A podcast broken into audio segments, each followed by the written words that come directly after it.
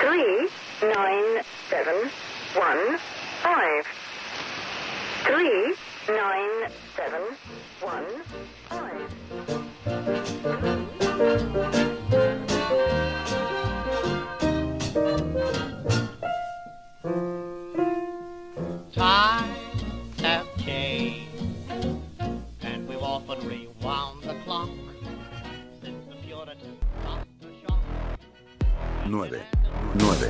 8, 2. Bien, bien. Bienvenidos a Epicinium. Transmitiendo. To, to, to, to. Bienvenidos a Epicinium. Comenzamos.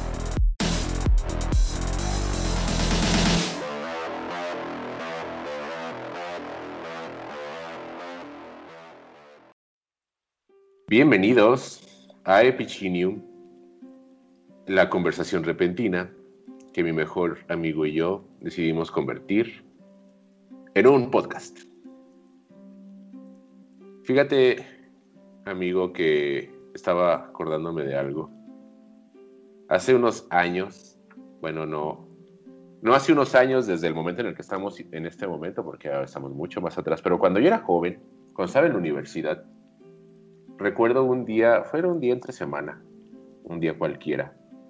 Eh, pudo haber sido un martes o un jueves, yo qué sé. Y estaba en la azotea de un cutre edificio departamental en una zona de Nueva Babel que se llamaba Santiaguito. Y estaba ahí en esa azotea con dos amigos.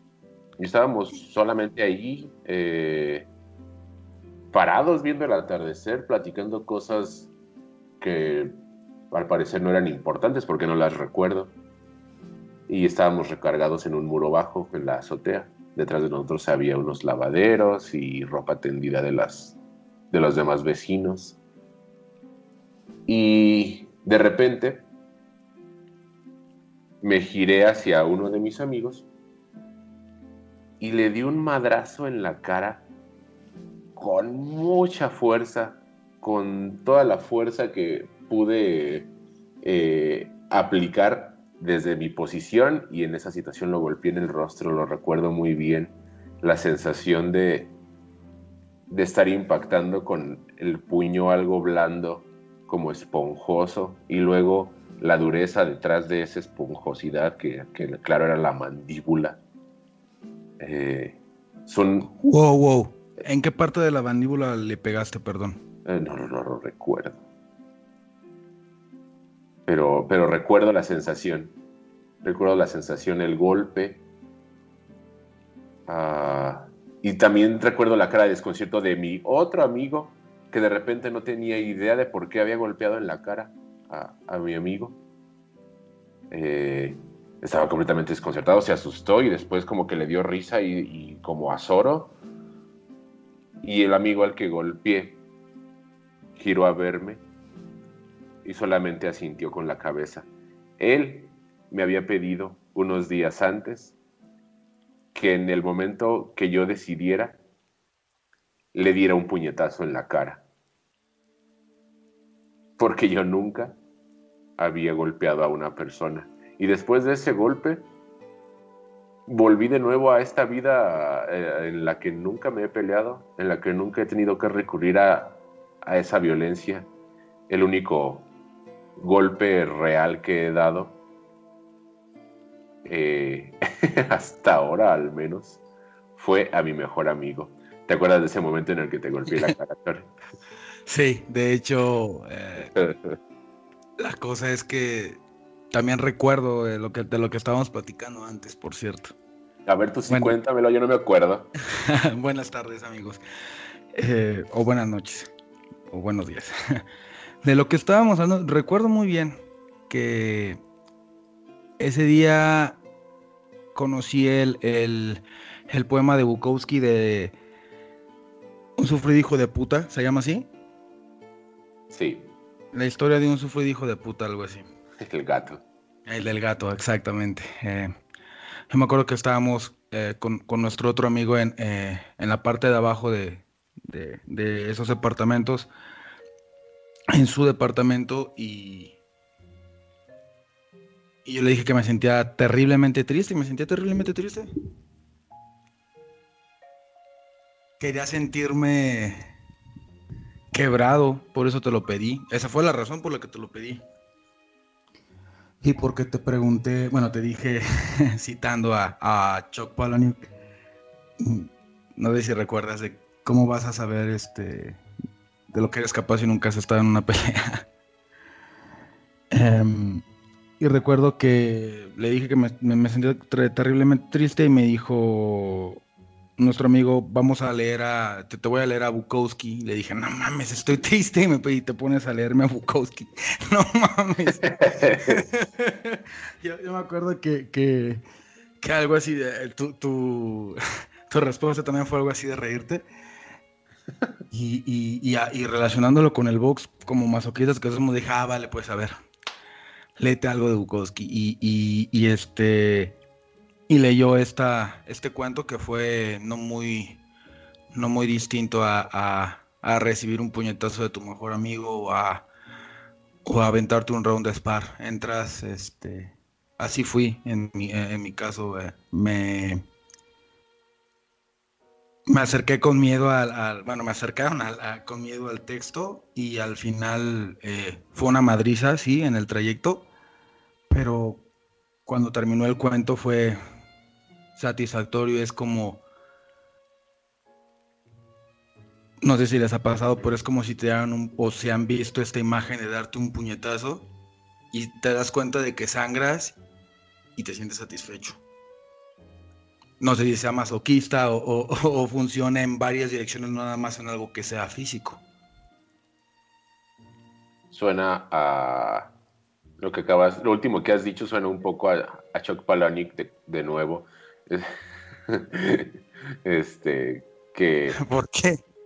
Qué feo. ¿Sabes, cuando, cuando, cuando, fulano se quita el diente porque se le cayó en la pelea y, y se acuerda que está vivo y celebra, se, o sea, se siente complacido de haber perdido un diente? Claro. Y lo que dice Tyler Durden es hasta la Mona Lisa se está cayendo a pedazos. Claro.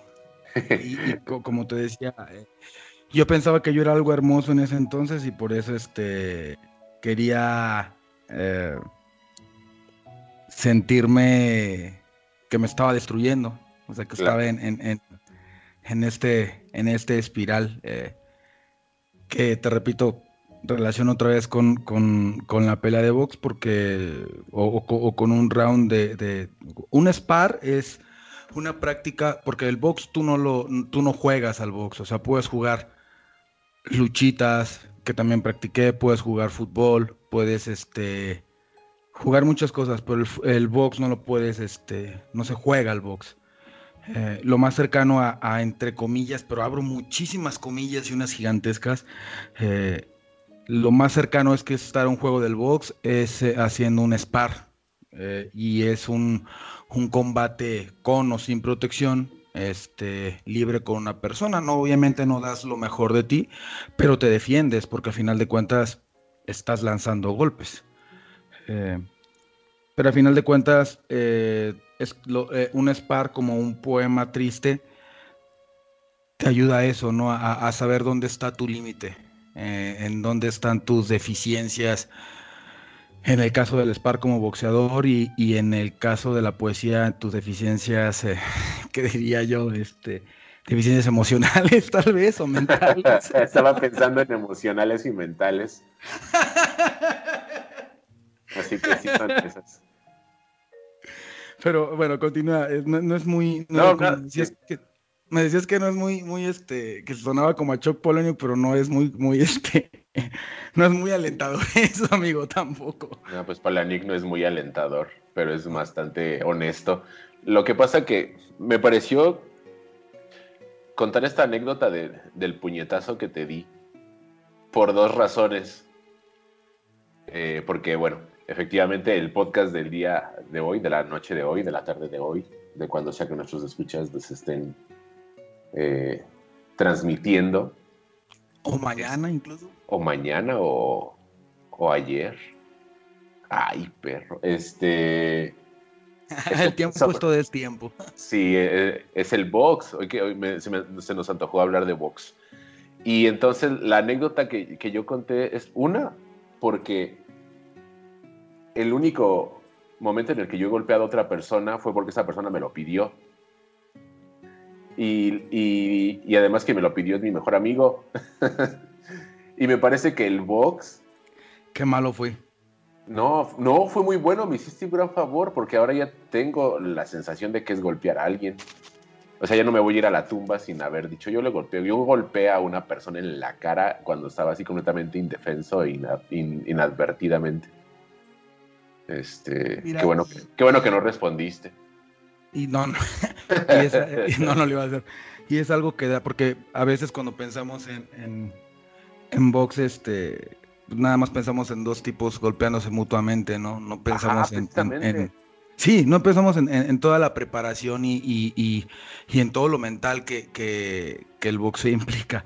Pero con esto, amigo, me, haces muy feliz. Eh, que, que, me agradezcas por, por haberte pedido algo así, por darte esa sensación, porque igual, eh, eh, pues yo tampoco encontré a, un amigo que me entendiera bien, por ejemplo.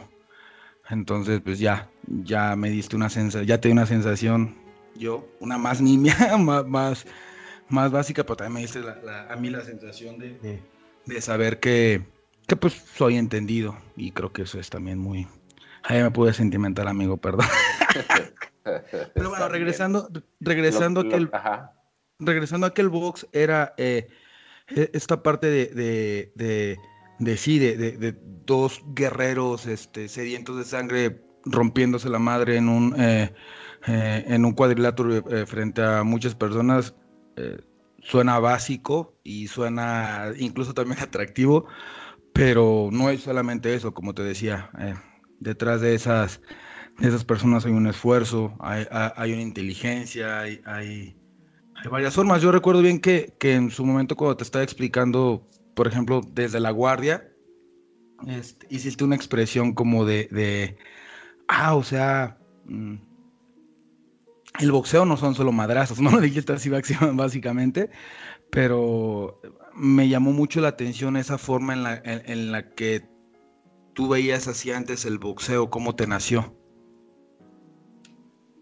Eh, Sí, es que yo recuerdo, por ejemplo, a la clásica de los tíos reuniéndose el domingo para ver una pelea, o las noches de sábado con, con, las peleas nocturnas, este, espectaculares, tres o cuatro peleas que fíjate, eran vendidas como algo chiquito y luego una estelar, cuando, y con el tiempo fui entrándome que las que eran chiquitas eran las más bravas y las más aguerridas, que eso es algo que comencé a disfrutar, pero ya hasta que presté atención pero bueno, antes de eso, eh, sí, efectivamente, yo solamente veía a dos sujetos con mucha testosterona golpeándose, a quienes les parecía, a quienes les parecía, me parecía a mí además extraño que hablaran en plural todo el tiempo en las entrevistas, es, y es por eso que tú decías, es que no hay un individuo, hay muchas personas detrás de ese entrenamiento, y de alguna manera hay una comunidad que se ve representada y que se materializa en el cabrón que trae los guantes puestos.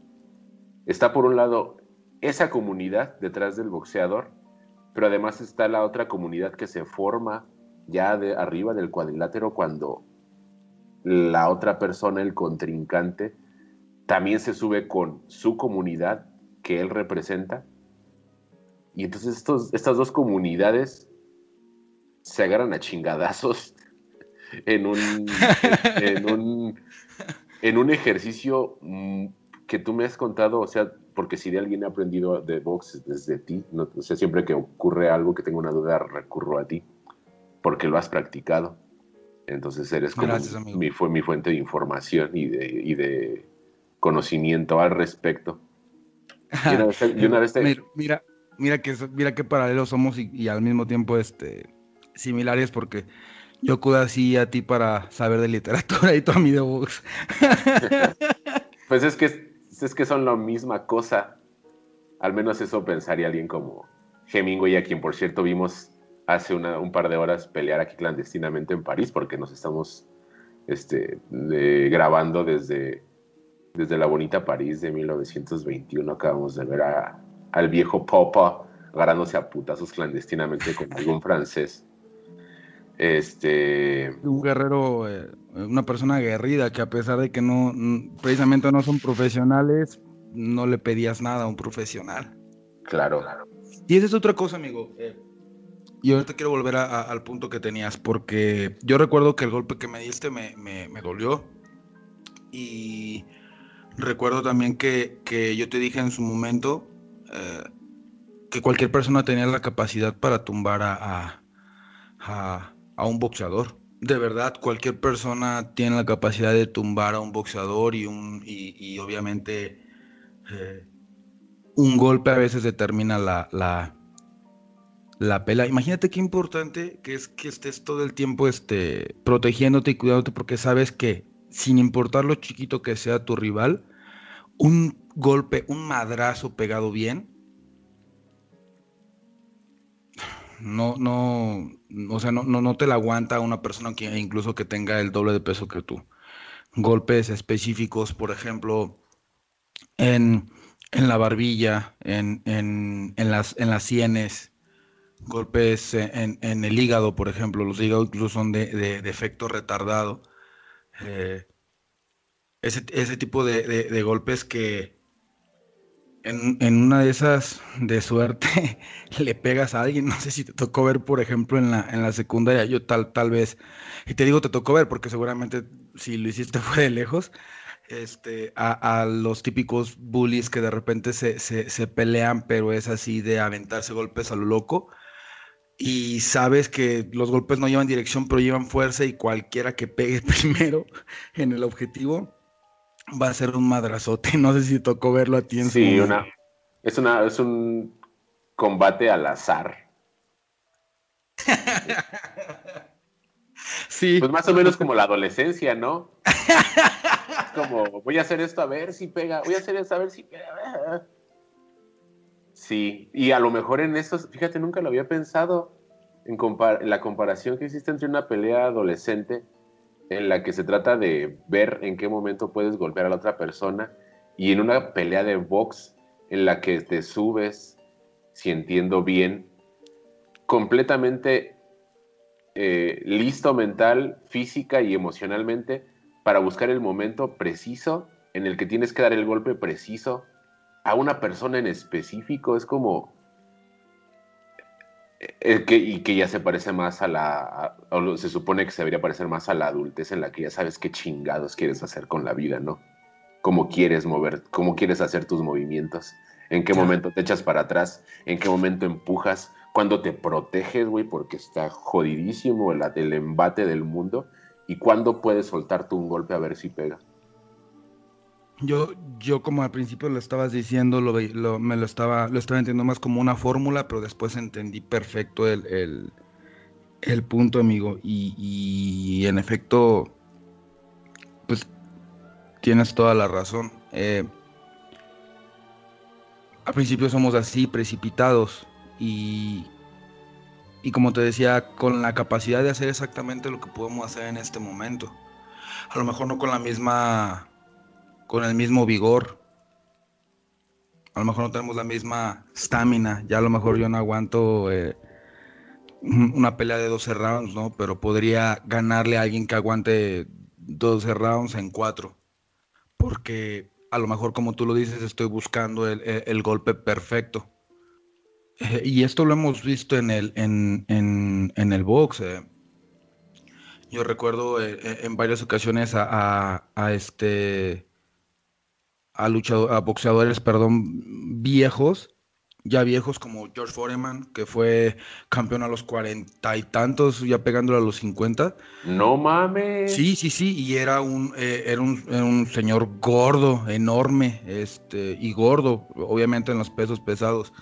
Y a esa edad, este, pues le tocó aguantar más madrazos y esperarse a ese golpe, como tú lo dices, y en el momento en el que lo tuvo, le bastaron tres y no se paró su rival. Su rival que le llevaba casi 20 años, este, y, sin embargo se, sobrepuso, a pesar de que el, mismo box te dice, eh, y, y, tú te das cuenta cuando, cuando llegas a entrenar, este, sobre todo si, si, si, te ven intenciones de ponerte los guantes, te empiezan a preguntar tu edad, que si ya, que si ya has este, entrenado, que si has boxeado.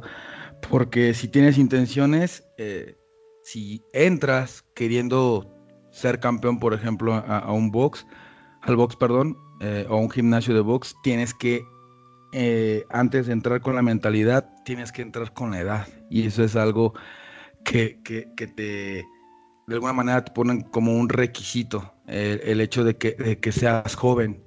Y el mismo box te dice, no, no es cierto, te la pelas, Foreman campeón, cuarenta y tantos años. ¿Sabes? Eh, eh, el box pienso por, eso, por eso hay que ser papá a los 22 o a los 23, porque se pone muy jodido. no, mejor no hay que ser papás. Me refiero al vigor, o sea que si hay condiciones físicas que la vida te dice, no, güey, tú ya no, tú ya no das para esto, no vas a aguantar la batalla. claro, ah, en cierta ocasión hablábamos de, de, las cosas que quisieras hacer tú de de hubieras querido hacer antes y ahorita si tuvieras oportunidad ya no podrías. A mí, por ejemplo, si, si, si el, la tercera semana que yo entré al gimnasio de box, que todavía estaba un poco más joven, y alguien me dijera, ¿sabes qué? Prepárate un año para una pelea de, de ni siquiera, ni siquiera campeonato, una regional. Este, y te vamos a llevar, no sé, a otro estado o, a, o incluso a Nueva Babel, porque yo no soy de Nueva Babel. Si, si me llevan a una capital como Nueva Babel, yo lo hubiera hecho en ese momento. Y sin importar si me hubieran dado dinero, porque seguramente no, no, no me hubieran dado dinero.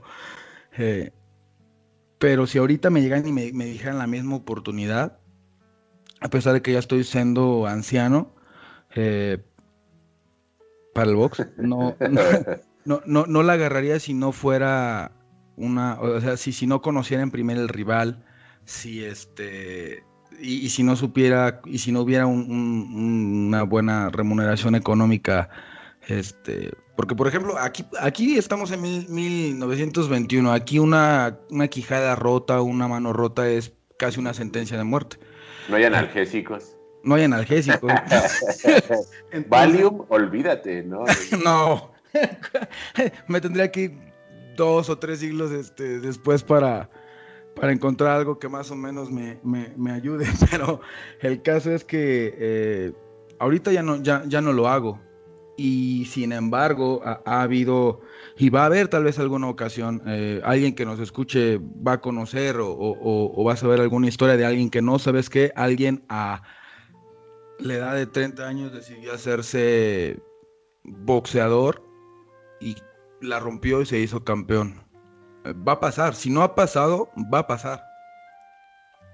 Porque el box es eso, el box es eh, el deporte de romper, de, romper sus propios límites. Los límites del mismo boxeo me refiero. Qué cabrón está eso de del propio boxeador y del que está también enfrente, también al otro le rompen los límites. Una, vez, una vez platicábamos sobre box, me acuerdo que te hice una pregunta no sé a cuento de qué. Y, terminamos hablando de dialéctica. Por una parte, del hecho de que para que haya una pelea, para que exista el boxeador, tiene que haber un rival. Y entonces, en ese sentido, los dos peleadores se necesitan mutuamente. Son rivales porque se quieren llevar el uno al otro a la lona, pero se necesitan para eso. Es como este, esta dicotomía en la que no pueden eh, escapar del otro y lo necesitan tanto al rival que es casi como si fuera no una cosa de enemistad, sino de dependencia. Hegel, Hegel le llamaba la... Bueno, aunque, aunque Hegel lo planteaba como amo-esclavo, ¿no? El concepto del amo-esclavo. No pienso que vaya tanto por ahí, pero tiene que haber como una dependencia dialéctica, como cuando tú pegas yo me defiendo, cuando yo ataco tú cúbrete. Y hay como esta, este tira y daca, este, que me parece, a mí me parece que se materializa en el box, pero que va mucho más allá del box, que aplica para un montón de cosas que tienen que ver con la vida. Eh, a mí me parece fascinante eso, desde que comencé a lo mejor a interpretar el box de una manera más cerebruda. lo fui amando más, porque eso es lo que me ocurre hacia mí. En cuanto, interviene mi cerebro, así yo me deleito en lo que voy descubriendo y entendiendo. Y, de eso va también. Eh, el box es, es, pura, puro autodescubrimiento. Pero con la relación a esta dicotomía que, que, señalas que... Ay, ¿qué autor dijiste? Eh, Hegel. Hegel. Que, que, Hegel llamaba ¿cómo? Eh, el tema del amo esclavo. O sea, es decir, de que el amo necesita a, alguien que le reconozca como amo. Sí. Y el, y el esclavo necesita que alguien le reconozca a él lo que está haciendo. Es como. Y volviendo al, a nuestro viejito Hemingway, esa era su obra, si te das cuenta. Porque vemos, por ejemplo, en, París era una, era una fiesta eh, donde hablan de, y en Ahora, ahora brilla el sol, eh, donde es esta, es esta relación de, eh, del boxeador con boxeador reflejado ahora en, en, en la tauromaquia, por ejemplo en la decisión de una mujer para ver con qué hombre se queda, ¿sabes? E, es esta, es esta relación de dúo de, y que el mismo Hemingway experimentó a través del boxeo y, como tú lo dices, extendió esta, este, este como lenguaje de, de, a donde llega el boxeo y, y otras y algunas otras artes, me imagino, para hacerlo como un lenguaje más, más abierto, amigo, más universal, hablando precisamente de esta relación, otra vez, de dos. Porque hay, deportes solitarios, sí, pero pienso que el, el, más básico, el más solitario es el boxeo. Eh, te das cuenta, por ejemplo, que en, en el tenis están viéndose de, de, de lado a lado. Eh, en la lucha, eh, de, alguna forma también tienes e, e, ese acercamiento en las artes marciales mixtas también, en algunas otras artes marciales. Y creo que cuando se acerca una persona a, en distancia y en, sueños, en preparación, en todo lo que haces, e, es, ese, digamos, esa concentración, ¿cómo lo, ¿cómo lo dirías, amigo? Esa esa, esa coalición casi de, de, dos voluntades de, de, boxeadores te dejan completamente solo. Porque sabes que uno va, eh, va, va a terminar este. Va a terminar perdiendo. Existe el empate, claro. Pero nunca vas pensando, tú nunca piensas en un empate cuando te subes a un ring. Igual me imagino que, que el torero no piensa en, en, en un empate a lo mejor en un indulto, que en este caso sería como si los dos ganaran, básicamente. Piensas, piensas en una buena pelea, ¿no? Que es la razón además por la que pienso que muchas veces los dos peleadores al final del, en el round 12, así cuando tocan la campana final, se abrazan. Y es como, güey, qué buena pelea me diste. Y el otro tiene el mismo sentimiento en esta comunión, en esta comunión que se hace entre los dos al final se dieron el uno al otro una buena pelea. Hay una, hay una experiencia muy cabrona. Te voy a, te voy a buscar este, en las notas de. Les dejo el, eh, el momento del video.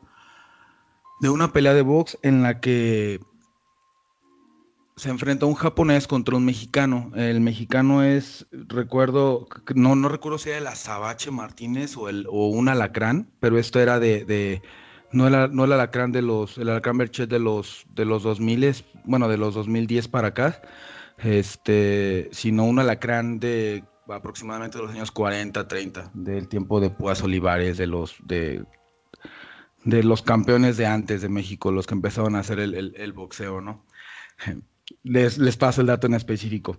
Se dio una pelea tan cabrona, tan buena, que el mexicano pierde y el japonés se levanta de su esquina y en señal de honor y de respeto se le pone a sus, a sus pies. Y ya lo habían declarado este ganador al, japonés y, él seguía en su, en su este en su muestra de respeto. Se le puso a los pies, lo agarró así como si le estuviera este pidiendo algo y, y el azabache, digo, el, el, el boxeador mexicano, creo que era el azabache, no recuerdo bien, no sabía bien cómo, cómo este, reaccionar eh, pero lo entendía completamente. Entonces también por eso no le, no le dijo ni quítate ni nada, o sea, contra, entendió su, su, su, su muestra de respeto. Eh, eso también es el boxeo.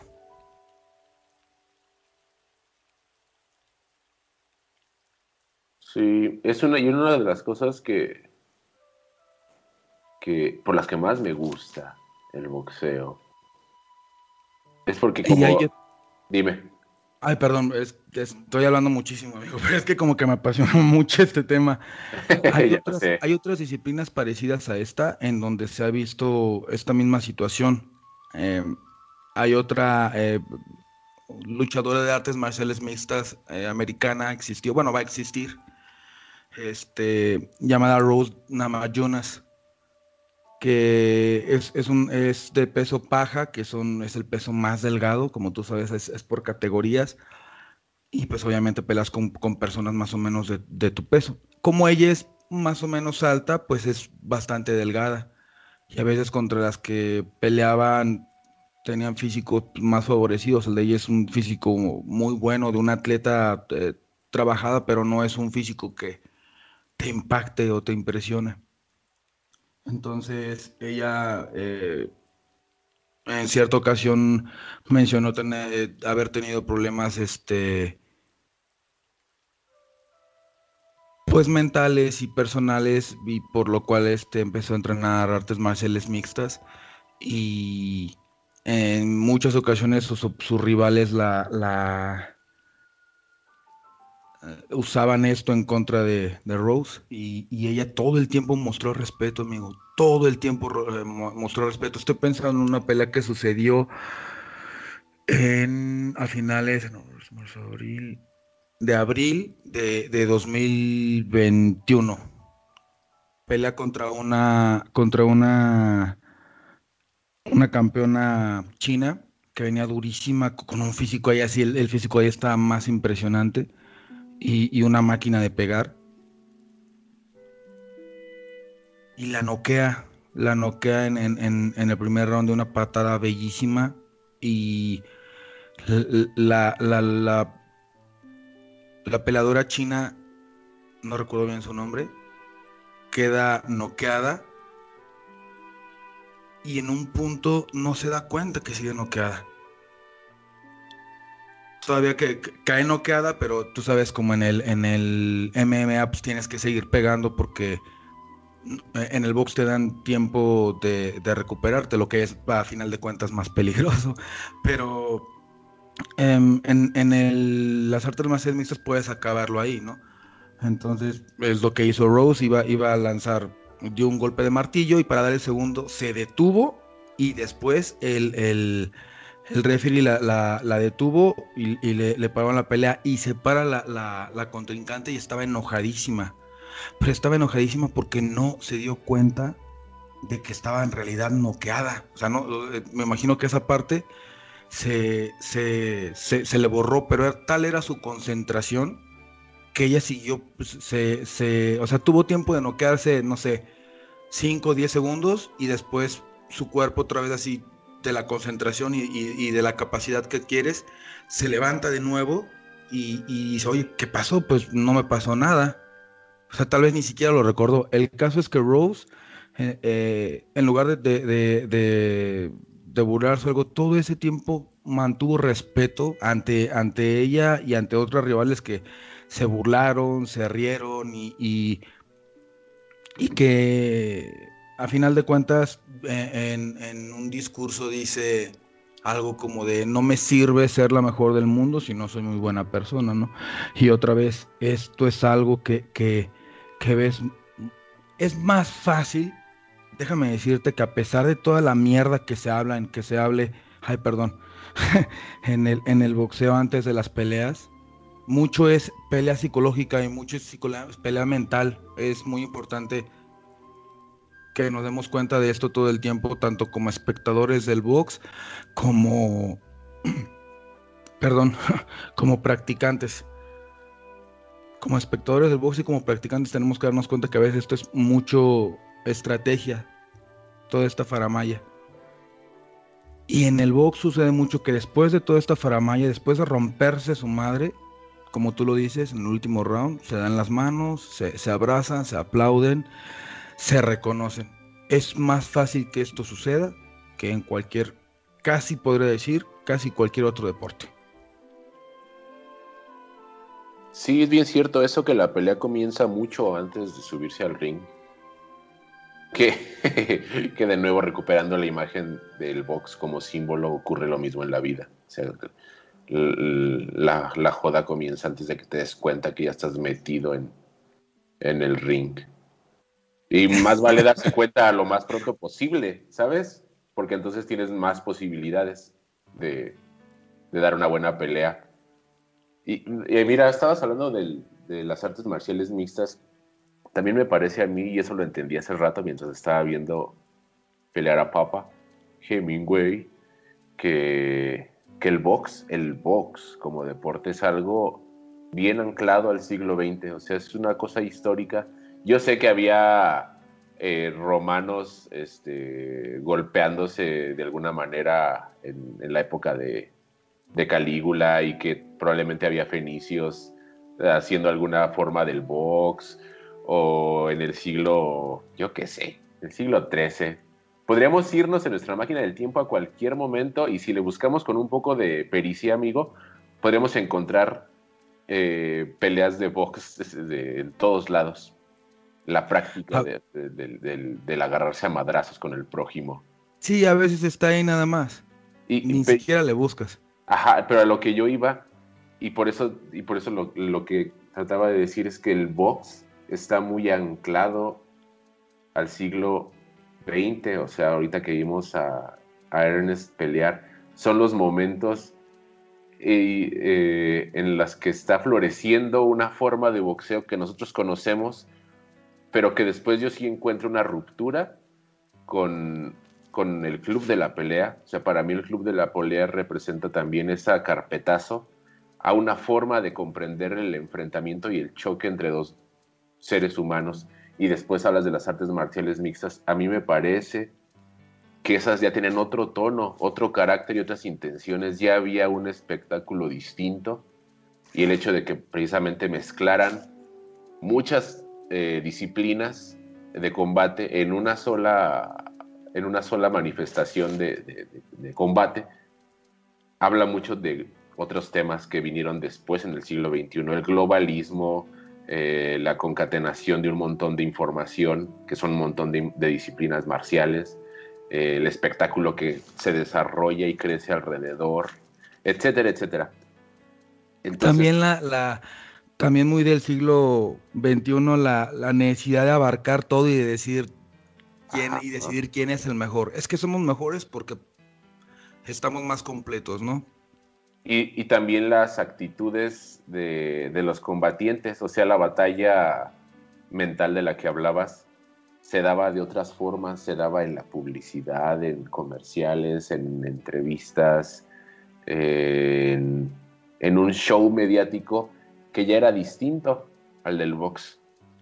Porque el box que vimos esta noche es un box que ocurre eh, afuera de, a la salida de un bar rumbo al after, porque dicen, yo sé de un güey que conoce donde hay un, gimnasio y si no sabe a esta hora, vámonos, vámonos a lanzarnos para allá para agarrarnos a, a madrazos 12 rounds o 8 rounds.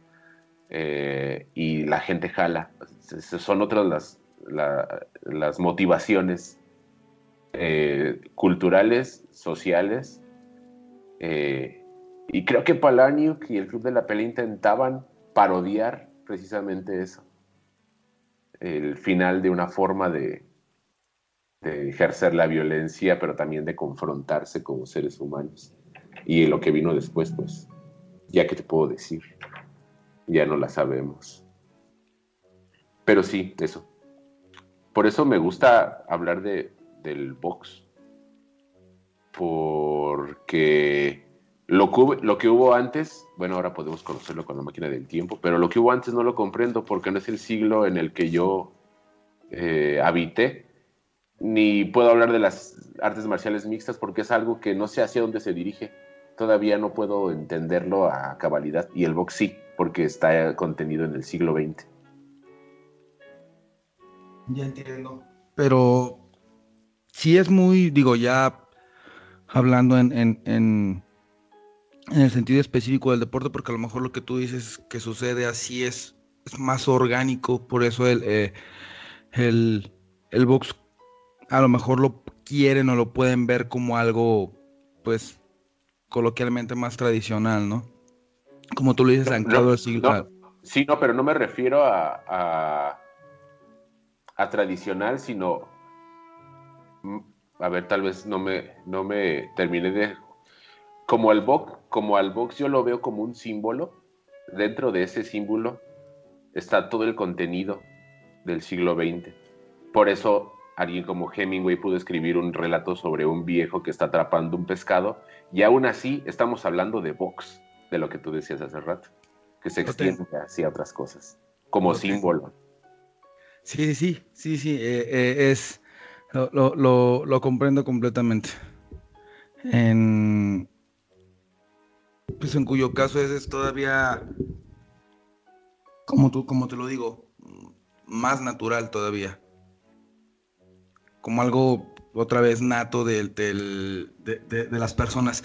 Y es que, y anclado también a, un siglo y a una cultura, y es que como, aunque tú hayas pegado tu primer golpe a, a, los veintitantos años, eh, tú ya antes ya sabías que era el box.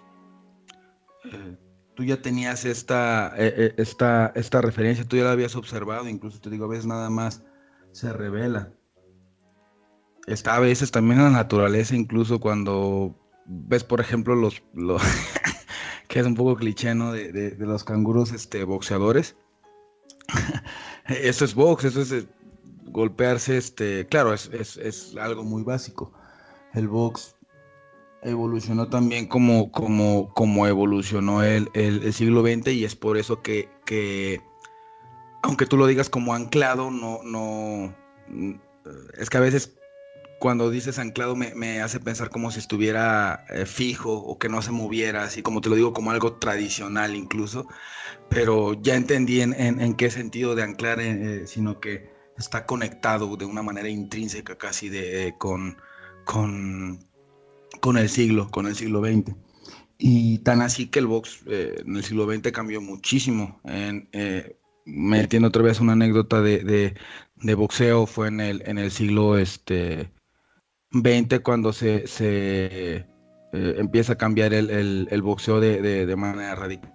Antes se usaban, por ejemplo, y después se empezaron a usar cuatro para protección del, del boxeador. Eh, eh, para hacer 82, sí, del 82, en una pelea que contra de un estadounidense contra un um, surcoreano llamado Duk Ko Kim. Ese era su nombre, Duk Ko Kim. La, esta, pelea fue muy particular. En el 82 eh, las peleas del, del de, de campeonato eran hasta 16 o 18 rounds y, había, eran más largos y, por ejemplo, eh, el, no, se, no, se tenía tanto cuidado en la protección del, boxeador. Entonces, cuando le llega a Kim la, la, invitación para que pudiera este, venir a, a, Estados Unidos para, para una pelea de campeonato, él, a pesar de que estaba invicto, No, no es cierto. Tenía una, tenía, no recuerdo si tenía un empate o, una derrota. Perdón, ya me estoy poniendo también bien purista, pero a pesar de que venía de una muy buena racha en Japón, nunca había peleado afuera de, perdón, en, Corea nunca había peleado afuera de su país. Entonces, cuando va a, a Estados Unidos, se prepara de una manera encabronada y le dice a su mamá y a su esposa embarazada, si no regreso como campeón, no regreso y efectivamente, eh, cumpliendo su palabra, se, subió al ring contra Mancini y le dio muy buena, muy, muy, muy buena pelea. La pelea, de hecho, está todavía, la puedes ver en internet, está entera. Pero es al mismo tiempo ver a un hombre cuya, eh, a un hombre cuya eh, voluntad se contrapuso contra su mejor este, capacidad, que era el aguante. Eh, entonces, Mancini le decían boom boom. Bueno, le decían boom boom porque su, papá este, le decían así también, porque era boxeador. Pero también le decían boom boom porque tenía un, golpe muy característico, eh, una especie de, de, roll Dempsey, que es una especie de, un movimiento de tronco y un, una especie de golpes consecutivos de, eh, demoledores a la cabeza, al cuerpo tú vas variando los golpes según vas, vas danzando. Y pues era, era, era devastador un, movimiento así. Entonces todo eso estuvo aguantando el, el, norcoreano al parecer, no recuerdo si al round 15, no recuerdo en específico, pero pues efectivamente cayó, cayó, cayó Kim ya la pelea alargada y ya no se levantó. Desde ahí cambió el, el, box en el, en el, en el 86, te dije, ¿verdad? Este, de ahí cambió el box porque se redujo el número de, de, de, de de, rounds. De rounds, perdón, sí, de rounds por combate del mundo por, campeonatos del mundo y se agregaron, como te decía, las dos, las dos cuerdas de abajo. También se, empezó a implementar la, la, no recuerdo si fue ahí o después, la regla de que si hay tres caídas en un, en un primer round, este, ya cuenta como knockout, ya no te puedes parar. Eh, bueno, aunque te pares ya no vas a poder continuar. Eh, y esta trágica historia que te cuento, amigo, termina todavía más trágico porque la, la madre de, de Kim se suicida tres meses después de, del fallecimiento de su hijo. No mames, si yo iba a hacer una broma horrible al respecto. a ver, dilo, dilo, dilo. No, no, no, ya me siento. Adelante, amigo. Ah, dilo y te voy a decir algo para que te sientas todavía más mal. Ah. Porfa, porfa. Es que iba a decir que que la anécdota de este boxeador le sirve a todos los esposos que estén hartos de su matrimonio, de decirle a su esposa, voy a irme a boxear a tal lugar, si no vuelvo como campeón ya no vuelvo, y así pueden abandonar el matrimonio. es una broma era, su jefita, era su mamá. Pues sí, por eso, pero yo estaba pensando en esto otro, qué horrible persona soy. bueno, siéntete un poco más horrible, amigo. No. la situación empeoró. Eh después de esto, el, el, referee que había, eh, había de hecho sido referee en, eh, en, muchas peleas de Foreman y del más grande, Mohamed Ali, eh, se suicidó también. No aguantó el cargo de conciencia porque decía y pensaba y, que, y, sabía que... Pudo haberla detenido. Pudo haberla detenido antes y te digo que desde ahí también ya se les dio un poco más de, de poder a los, a los boxeadores para, digo, a los referees para que pues ahora sí pudieran intervenir, amigo. Qué cabrón estuvo eso. No, está, está muy fuerte.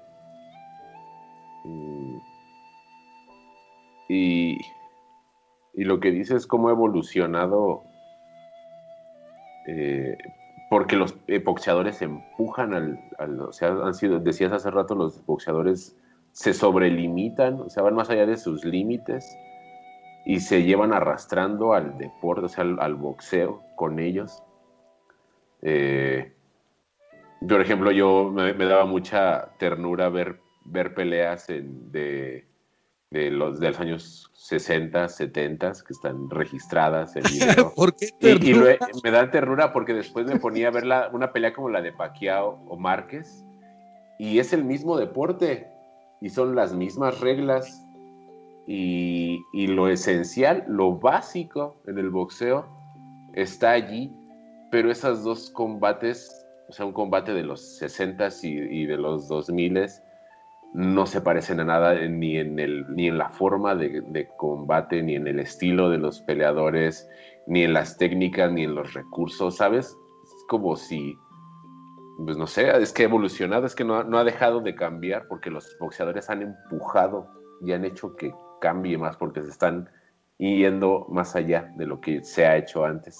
Que eso es además lo que mantiene vivo al, al, a la disciplina nada tiene que ver la, la, la, la, pelea de Pepe el Toro con, con la pelea de Rocky contra Apolo, que la pelea del, del hijo de, de Apolo Krill de la película que salió en el 2017, una cosa oh, así. Wey, ¿Sabes? Qué buena analogía estás haciendo, cabrón.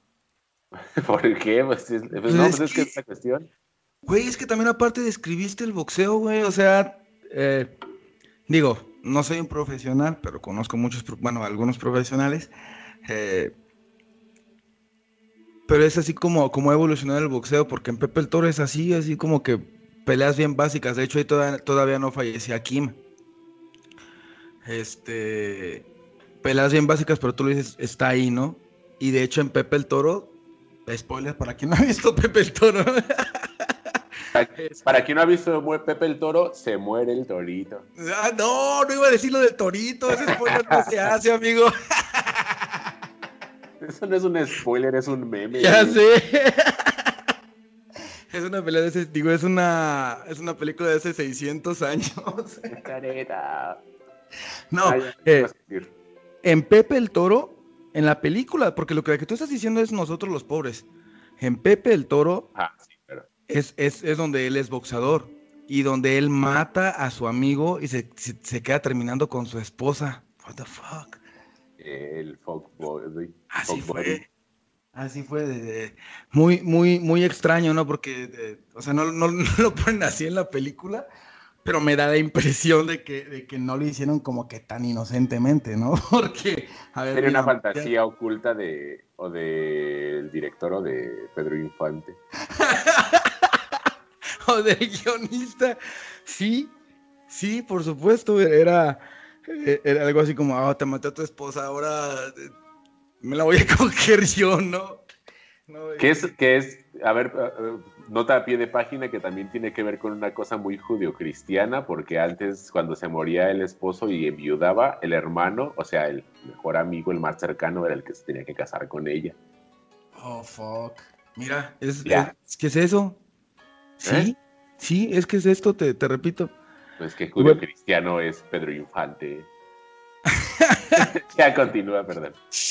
Y, el, y, la siguiente dijiste Rocky, que por cierto, a Boom Boom lo comparaban mucho, este, al que mató a Kim, lo comparaban mucho con, con Rocky. A mí me impresionó. Ajá. Ajá. A mí me impresionó mucho de Rocky cuando la vi, que estaba todo morrillo, que el güey, otro spoiler, pero ya salió así chingo no gana la pelea. no, no. Nada más no que nos escuchen a... alrededor aquí, porque. Ah, ah, sí, claro. No, pero van a estar muertos para cuando salga. Este... me impresionó mucho como niño que el güey, que el, que el héroe de la película no ganara. Fue como, ah, cabrón. Eso me, me dejó una marca muy importante. Uf, es que esa, esa, esa película también está inspirada en una pelea, amigo. Este, está inspirada en una pelea de, de, de Mohamed Ali contra. Ay, no me acuerdo quién, con, no me acuerdo cómo se llamaba su rival. Ahí se, se los investigo. Pero Mohamed Ali eh, era el número uno del mundo en ese momento y pues sí, este escogió un rival, digamos, a modo, o se lo dieron, porque a veces te los dan, a veces los escoges y a veces es, es, es conveniente para el boxeador para pasar a algo de, de, nivel mayor. Entonces eh, la tomo como una pelea, pues pastelito, como Apollo Creed la toma con, con Rocky. Y, y, en este caso Ali la tomó con, con, este rival porque pues iba a ser así como papita. y, y, se prepararon bien en su momento y, eh, la verdadera pelea de, de, de, de Ali fue que en su momento también lo tumbó y fue, no, no, recuerdo si tenía, o si nunca había caído Ali o si ya tenía muchísimo tiempo que, que Ali no, no, lo, no lo tumbaban. Y como en tres o cuatro rounds se lo hizo ver mal. O sea, Ali al más grande, como dije yo hace un rato. Eh, entonces, esa, esa, a pesar de que al final de cuentas Ali sale este, victorioso por puntos, este, pues un caballo, perdón, un caballo negro le dices, ¿no? Sí, ese es el caballo negro. Ese es el caballo no te, negro. No te esperas que ese cabrón salga y te tire de repente y dices esto de dónde llegó. Exacto. Ah, ya continúo. Black Stallion. Sí. Eh, entonces, este, y fíjate que no es muy, a lo mejor también de ahí lo agarró para su nombre, en realidad no, porque, porque el nombre de, del cemental italiano era el nombre de, de, de estrella porno de Rocky, digo, de, de Sylvester Stallone, este, eh, ahí por si no sabían ese dato, este, pero también tiene que ver con, con, con ser un cemental, ¿no? Como, como, ser un caballo, ¿no? Este, como el caballo negro, a lo mejor, a lo mejor de ahí viene, no lo sé. Entonces, el, hay, el... hay, un, hay un concepto, eh, no sé si es hindú, Ajá del que proviene la palabra nightmare. El, la palabra hindú es Niktmara, que significa el caballo negro de la noche. Una pesadilla. Exacto. Uf, lo, lo, lo, describiste muy bien y creo que aquí el caballo negro fuera blanco, en los dos casos. Una pesadilla para Mohamed Ali. Sí. Entonces, Peleón ya después de dar su revancha, ya después ahí le metió una chinga bien horrible, pero este, de ahí se agarró eh, Rocky, bueno, más bien Silver, y, y, es que Sylvester Stallone va a ser Rocky, como, como, como John McClane va a ser, digo, como, como Bruce Willis va a ser John McClane en Rocky. todas sus películas. Sylvester Stallone es Rocky siempre. Sí, por ejemplo, en, en, en este. En el Rocky Vengador, Policía del Futuro. Ajá, en el Demoledor, ¿no? Rocky, Rocky Policía del Futuro, exacto. En, en, el juez, Rocky Policía del Futuro otra vez. en Rambo, Rocky este, Soldado Asesino. Sí, Rocky. Soldado Asesino. En Cobra, Rocky Policía Malo. Y así, ¿no? Entonces. Pero estabas hablando de, de Rocky y, y Apolo. Um, y esa, eh, es, esa, esa también es un, es un momento muy, muy icónico de, del, del box, porque también después Rocky va evolucionando como, como personaje e incluso se enfrenta contra un soviético, güey, porque estaban en, en, a finales de la Guerra Fría en, en ese entonces todavía quedaban, bueno, todavía quedan sesgos, a pesar de que esos dos países ya no existen. Incluso sale Gorbachev en la película, ¿de acuerdo? Sí, casi, casi. No, sí sale. No mames, ¿sí sale? Sale Gorbachev, o sea, un actor, un actor haciendo de Gorbachev ah, con el lunar y todo el pedo. Ya, ya, ya. Ah, fíjate, no, no había notado ese detalle. Histórico. Bueno, este, qué chingón. El caso es que este digamos que, que, que, también así evolucionó el, el, personaje de, de, de, de Rocky, de, que era un producto de su tiempo, de su momento, y cuando pasa otra vez a Apollo Creed, cuando ya, ya se va, ya Apollo Creed ya es una... Um, ya es como la nueva generación, ¿sabes? Volviendo a lo que tú dices, a, a ese anclamiento de los 20, digo, del siglo XX, perdón. Y, y, Creed es una, es una exploración y un producto de este siglo porque ya viene con, con y hay que decirlo así también, o sea, viene mucho con, y es algo que se aplaude y que ojalá que se, se haga y, y, se hubiera hecho desde antes, eh, meter, por ejemplo, cosas de inclusión, de, de la, la... ¿Sí viste Creed? La 1 sí, la 2 no. Ah, bueno, ya ves que la 1, eh, su, su, su esposa es este es sorda. Claro.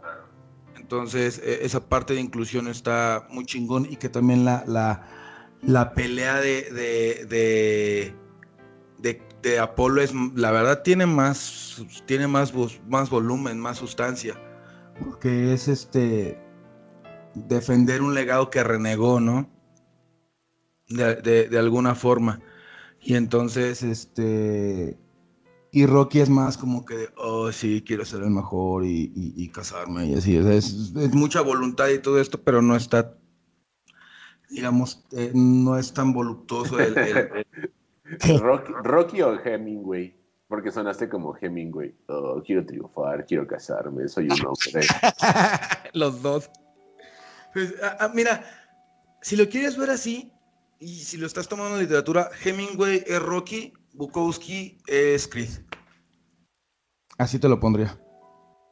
Que a, a lo mejor algunos que conozcan eh, Creed borracho.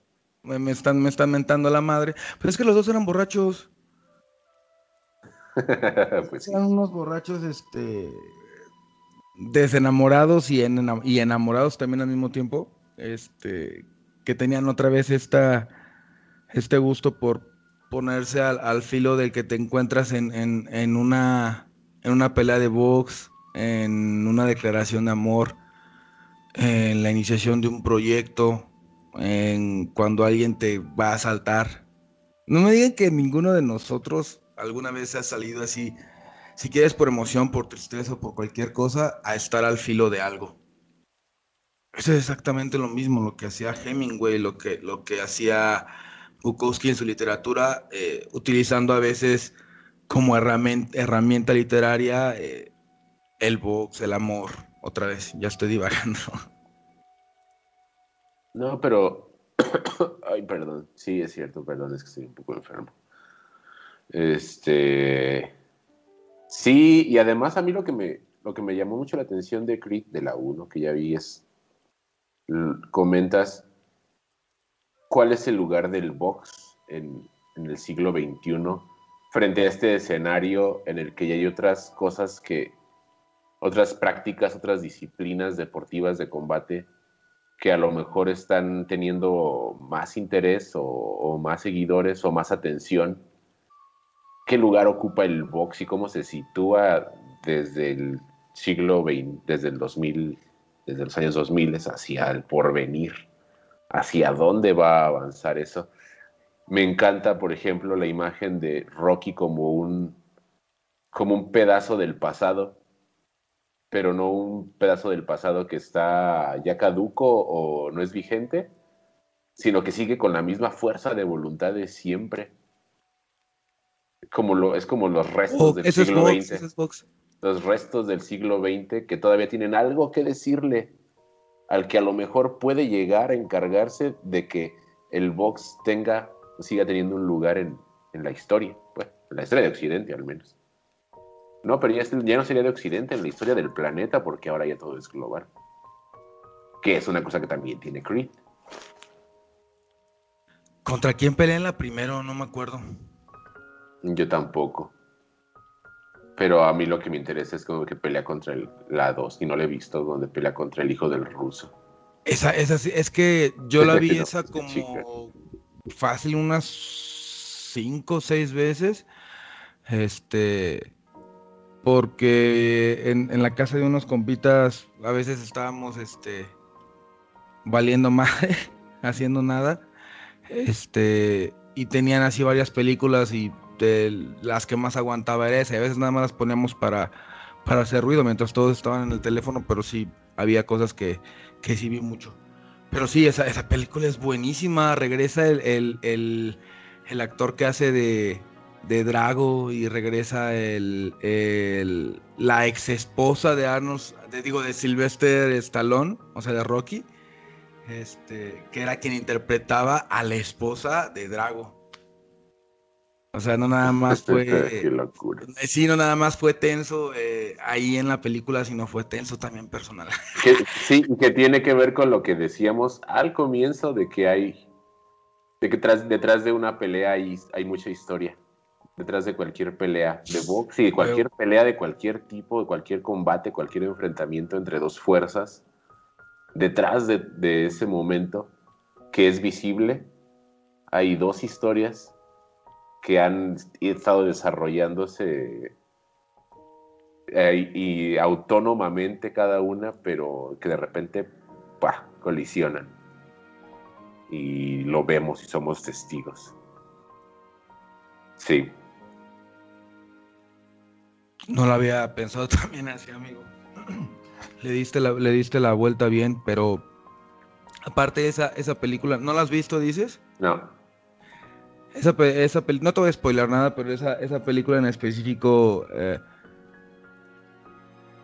te muestra esa parte más todavía de la que de la que mencionaste que Rocky era. este, y algo que no, no mencioné, ¿no? En, en la de, en la de Rocky, este uno me refiero. Digo, perdón, en la de, en la de Apollo Creed 1 que decías que era como algo viejito, pero todavía no inútil, ¿no? Eh, pues bueno, es, es algo así en, en, en, el, en, el, en la 2, pero todavía más visible. Y no, había olvidado por completo, pues no sé si es dato vergonzoso, pero sí es un dato muy personal porque ya se me había pasado. Es algo que te conté a ti, amigo. Em, A ver. la, la vez que me sub, la primera vez que me subí a un ring como amateur, me sentía muy nervioso. y acaba- acababa de, Bueno, sí es vergonzoso. porque acababa de ver a, a, un crush, este, bueno, con la, con la crush que había, con la, con la chica con la que había llegado a la pela, pues besándose con otro chavo, ¿no? yo ya estaba en vestidores, ya estaba este, vendadito y todo. y me mentalmente me rompí. Porque yo iba muy concentrado. Y para relajarme un poquito escuché el, el, el discurso de, de- de Rocky. Este, que le dice a su hijo, no sé si lo recuerdas, que, Desde que habla sobre, recuerdo.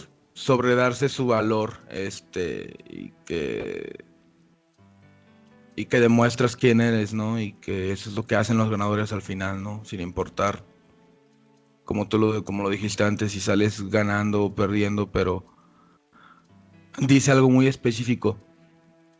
Dice la la vida no es va, va de que te des un de que te des un golpe fuerte, que te da un golpe fuerte la vida, pero no es como que se lo pueda regresar igual de fuerte. Nunca vas a pegar igual de duro que la vida, eso sí.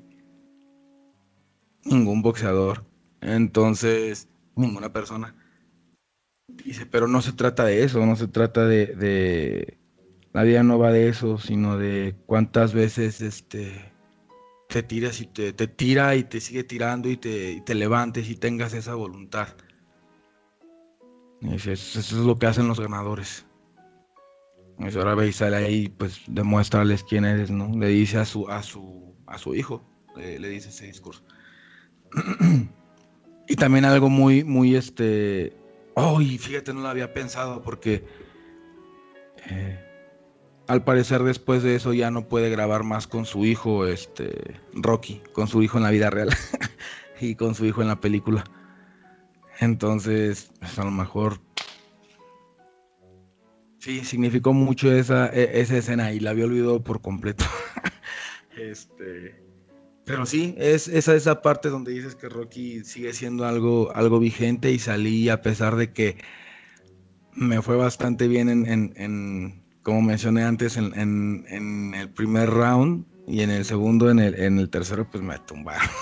me dieron un, un golpe en la nariz y- y sangré muchísimo, pero pues me levanté.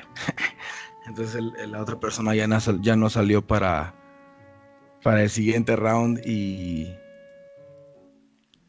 Y pues gané. Eh, Yo gané. Pinches talones que mete unas. De repente mete unos eh, argumentos y unas citas en sus películas que. Ah, pedo, acaba de pasar un. Un auto muy velozmente. No era, no era un auto, era una nave, creo. Es que todavía, No. por acá todavía los hacen híbridos a diésel y energía nuclear, ¿no? En 1921. Ay, güey, es cierto. ¿Pues qué era eso? No sé qué fue, supongo que algún camión muy grande. Bueno, la cosa es que, este, sí, pinche Stallone. Le, he- le he encontrado citas de Faulkner, de Sartre, de Camus, de un chingo de, de pesos No pesados de la literatura en sus películas. Sí, ¿En, en, en Rocky o en sus películas? en muchas de sus películas le he encontrado citas de literatura de pesos pesados. Ahí hablando de box, pesos pesados. Eh, estaba pensando de algo de lo que no hemos hablado. A lo mejor ya no va a haber mucho tiempo de qué hablar. De, digo, mucho tiempo para hablar de esto, pero es algo que no quería dejar pasar.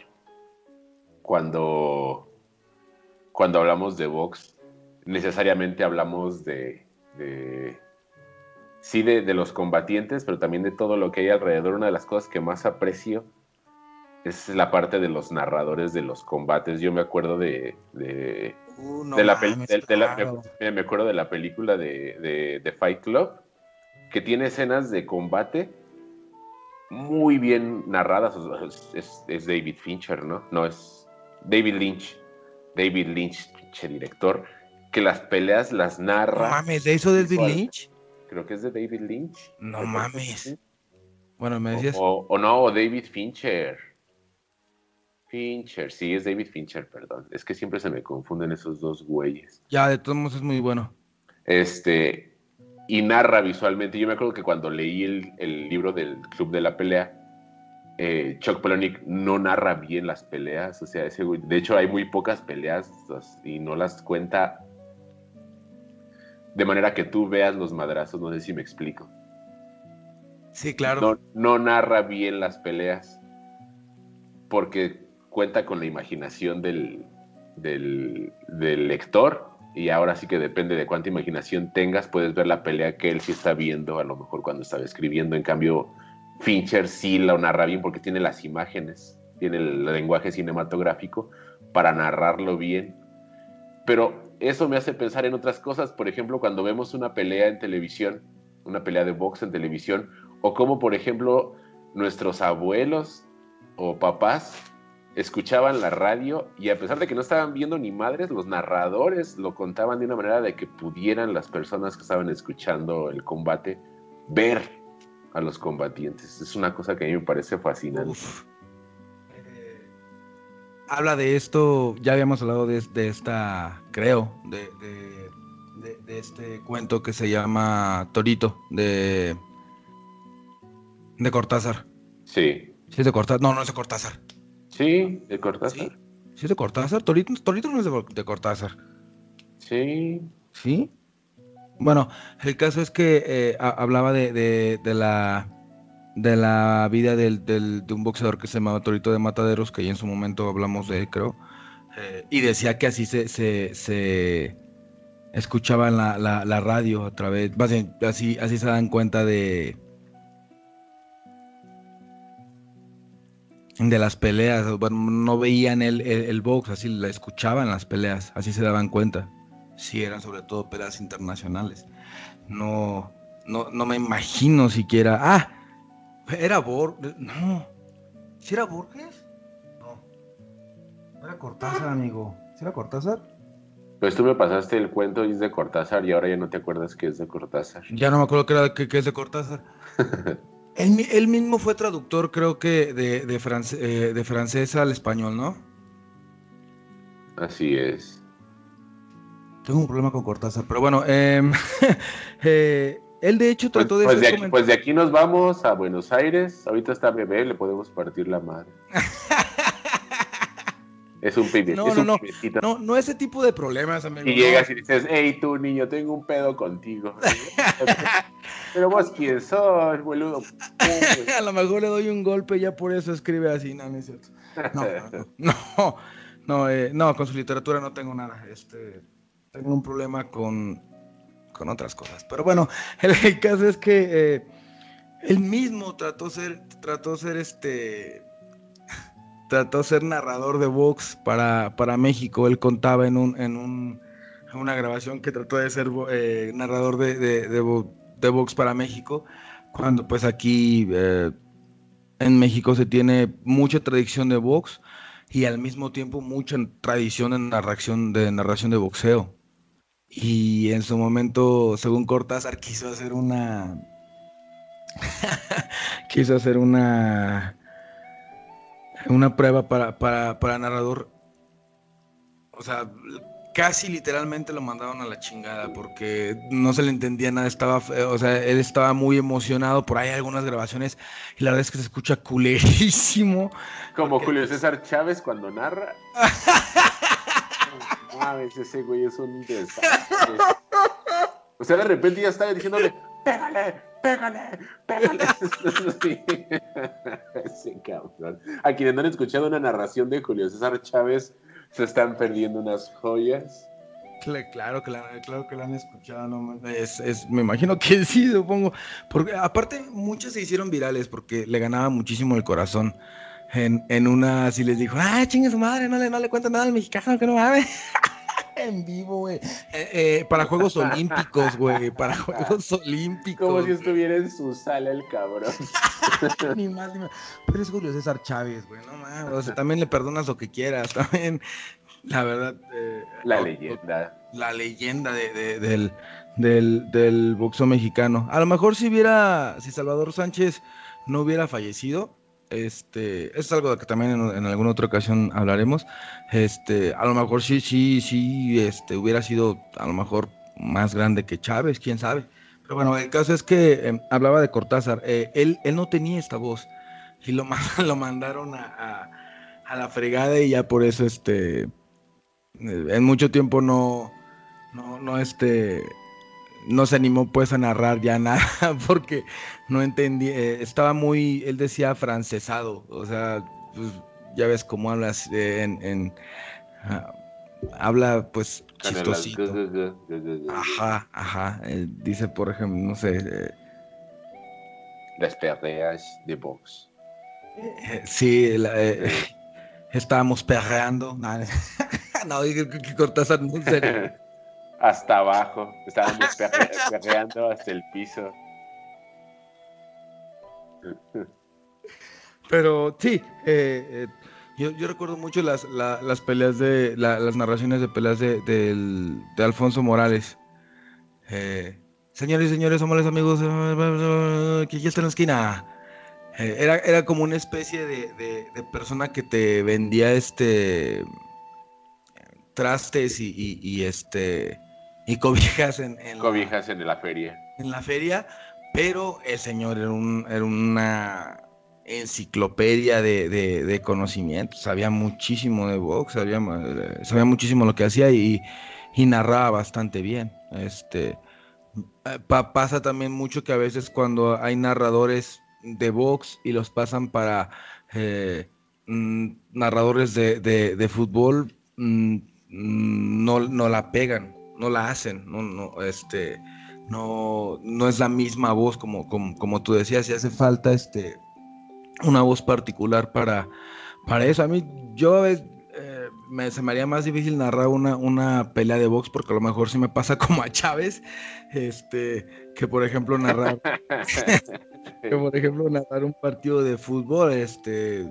yo me acuerdo que, que, en cierta ocasión un amigo me, me, me escuchó este decir cómo lo hacía así pues de broma y me dice, ah, mira, métete a, a, a, ver si concursos para este que nadie los partidos de, de un, del equipo local donde vivía antes. No, me lo dijo así como de como de broma, porque me parecía fácil este narrar el, el, el, el, el fútbol, pero el, el, el box tiene una, una, una voz diferente. Ya también me hablo como si fuera experto también narrando, que no mames.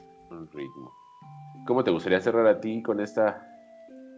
Para cerrar nada más, a lo mejor les podría recomendar para que entiendan también una voz un poquito más equilibrada en la literatura sobre una pelea de box que se le hace. Eh, ¿en, ¿en, cuál viene, amigo? ¿Se busca una mujer o este o en Hijo de Satanás de Charles Bukowski? Un cuento en donde Bukowski pelea con, Uy, amigo, con, claro. contra Hemingway, ajá, se suben a, a, a, el ring. Se los dejo en la, en la recomendación. Yo creo que eso es lo que, este, con, con lo que yo cerraría. Es una pelea muy bien narrada, dejando a cada quien en su lugar de, de en, otra vez, como, como, te lo, como lo dijiste hace un rato, mostrando ese respeto que se ve en el box. A lo mejor, el, eh, fíjate, o sea, le, Bukowski a lo mejor nunca pudo reconocer ese, ese respeto de, de, manera genuina, a lo mejor en un, eh, hablando abiertamente, hablando abiertamente, perdón, o en algún otro momento de Hemingway, siempre lo ponía así como cuando le decían que era el nuevo Hemingway, le molestaba bastante la, comparación, y era como guácala. Eh, y en ese cuento, a través de una pelea de box, fue como pudo cabalmente este, reconocer el lugar de cada uno. Se los voy a dejar para que lo puedan leer. Muchas gracias por escucharnos. Amigo. Amigo, pues muchísimas gracias a ti. ¿Nos recuerdas dónde pueden escucharnos? Sí, nos pueden escuchar en Spotify, en Anchor, en Apple FM y Apple Podcast. Apple Podcast. Apple Podcast. Ajá, Apple Podcast. Está, e, es que eh, em, como estoy en Francia, este, pues ya me, me, se me pregunta. Eh, el radio. Eh, y bueno, recuerden este seguirnos si gustan en las redes sociales para que nos puedan seguir este eh, comunicando lo que de lo que quisieran hablar. Somos una red abierta. Nos gustaría que, que, nos sugirieran algún tema, que pudieran sumarse, que nos escucháramos y si quieren seguir este enterándose un poquito más de lo que hablamos aquí para que puedan ver la, la página de Pichinium en Facebook y en Instagram. Sí, en esta segunda temporada queremos eh, comenzar a formar una comunidad más activa, más, este, que, se sientan más, más partícipes de, lo que aquí mi amigo y yo hacemos, que también formen parte de estas este, conversaciones repentinas. Entonces sí, déjenos por ahí sus comentarios. Tenemos un par de ideas este, que ya les comunicaremos más adelante. Este, Pero bueno, por ahora es todo. Amigo, muchísimas gracias por la charla. Siempre es un deleite hablar contigo y hablar de Vox pues más. No, amigo, gracias a ti. Eh, y gracias a todos ustedes por escucharnos. Pues yo soy Juan y aquí mi amigo Chore y yo ya se la saben, seguimos hablando para mantenernos vivos. Adiós. Adiós. Espero que no sea la peste eso, amigo. Vámonos de regreso al 2000, que haya así ahí la medicina que necesito para sanarme. Jalo, jalo. ahí nos vemos.